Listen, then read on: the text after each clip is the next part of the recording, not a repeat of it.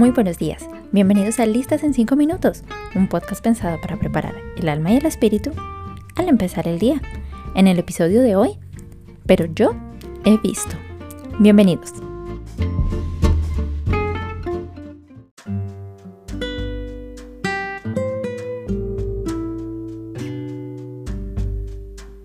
La injusticia es común en todos los trabajos y específicamente en nuestro caso.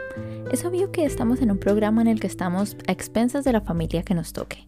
Vemos a algunas que trabajan 20 horas y les pagan el doble, mientras otras trabajan 45 o hasta 50 por el pago mínimo y ni un solo centavo de más. Vemos a algunos que les llevan a pasear sin trabajar, mientras que a otros les dan sus días de descanso mientras están desplazándose hacia su lugar de trabajo. Y al hacer estas comparaciones es casi que inevitable no sentir amargura, pues la envidia es casi que inherente a la naturaleza humana. Y sí, queridos amigos, no fui la excepción a la regla.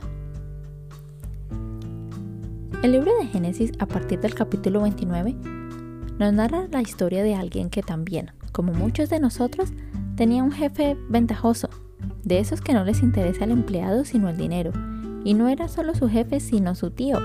Así que nada raro que le hubiesen echado el discurso de ser parte de la familia o ponerse la camiseta para hacerle trabajar más. Este personaje se llama Jacob y su flamante tío y jefe se llama Labán. Labán era un patrón tan, pero tan astuto, que consiguió 14 años de mano de obra sin retribución económica por parte de Jacob a cambio de entregarle sus dos hijas en matrimonio. Esto ocurrió de la siguiente manera. El trato inicial consistía en que Jacob trabajara solo siete años a cambio de casarse con su hija Raquel, de la cual se había enamorado genuinamente. Sin embargo, al cabo de estos siete años, Labán le entrega a su hija mayor, Lea, con el argumento de que en su tierra no se acostumbraba a dar la menor en casamiento primero. Aunque no sé si esa costumbre era cierta o no, la verdad es que él debió decirle a Jacob desde el primer momento que este era el riesgo de su trato. Y supongo que no le dijo no porque se lo hubiese olvidado, sino porque vio una oportunidad de sacar ventaja. Pues una vez Jacob se da cuenta del engaño, no tiene más remedio que aceptar un nuevo trato, el de recibir a Raquel por esposa, a cambio de otros siete años de trabajo. Sin duda, allí podemos ver el carácter de este hombre, avaro y tramposo a más no poder. Luego, parece que finalmente algo bueno sucede. Jacob decide renunciar debido a que siente que ya 14 años de explotación son suficientes y quiere tal vez buscarse otro jefe.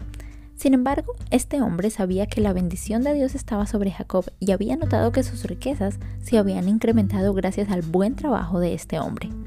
Así que no lo deja ir, sino que le propone que él mismo, es decir, Jacob, fije una tarifa para su salario una oportunidad de esas que pocos tienen. Así que Jacob le propone que su salario sean ovejas y cabras que tengan la piel manchada y todos los corderos que tengan la piel oscura. De ese modo Labán podrá verificar con facilidad cuáles son los animales suyos y cuáles los de Jacob. Labán acepta el trato, pero nuevamente decide hacerle trampa, separando todos los animales que ahora le pertenecen a Jacob y los pone al cuidado de sus hijos en una tierra lejana. Así las cosas, Labán pensaba que nuevamente tendría servicio gratis por un buen tiempo. Sin embargo, algo extraordinario sucede. Jacob nota que todos los animales que nacen en el rebaño son precisamente ovejas y cabras que tienen la piel manchada y corderos que tienen piel oscura. Y así con posibilidades casi nulas construye su propio rebaño y llega a ser bastante próspero. ¿Qué ocurrió entonces? En el versículo 12 del capítulo 31 vemos la explicación de lo sucedido mientras Jacob narra un sueño que tuvo. Entonces él le dijo, refiriéndose al ángel del Señor, levanta la vista y verás que solamente los machos rayados, manchados y moteados se aparean con las hembras de tu rebaño. Yo he visto todo lo que te ha hecho Labán. ¿Y cuánto me alienta leer esta frase? Yo he visto.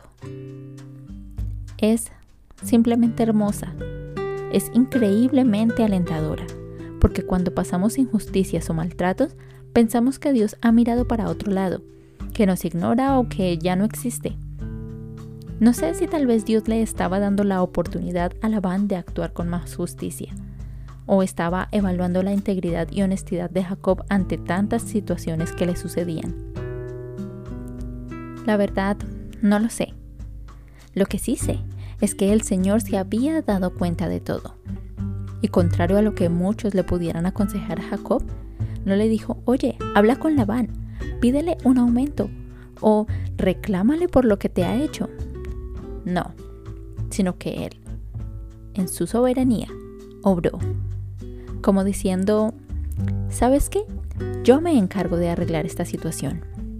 Y con su poder sobrenatural hizo que Jacob recibiera el justo pago por su trabajo. Sin duda alguna, esto me alentó, pues si creo en Dios, en el Dios que la Biblia enseña y no en una fuerza cósmica, entonces este es un Dios que tiene un poder para hacer cualquier cosa posible. Es un Dios justo, sin duda alguna. Es un Dios que ve, que ve todas las situaciones, ve cuando trabajamos con amor, pero también con desgano. Ve cuando guardamos rencor y cuando perdonamos, que ve cuando hacemos las cosas dando lo mejor de nosotros y no recibimos nada a cambio. Pues ese, ese mismo que hizo justicia a Jacob, es el juez de nuestras vidas. Y si creemos en esto, entonces, sin duda, estamos en las mejores manos. Termino citando un versículo que encontramos en Gálatas capítulo 6, versículo 9. No nos cansemos de hacer el bien porque a su debido tiempo cosecharemos si no nos damos por vencidos.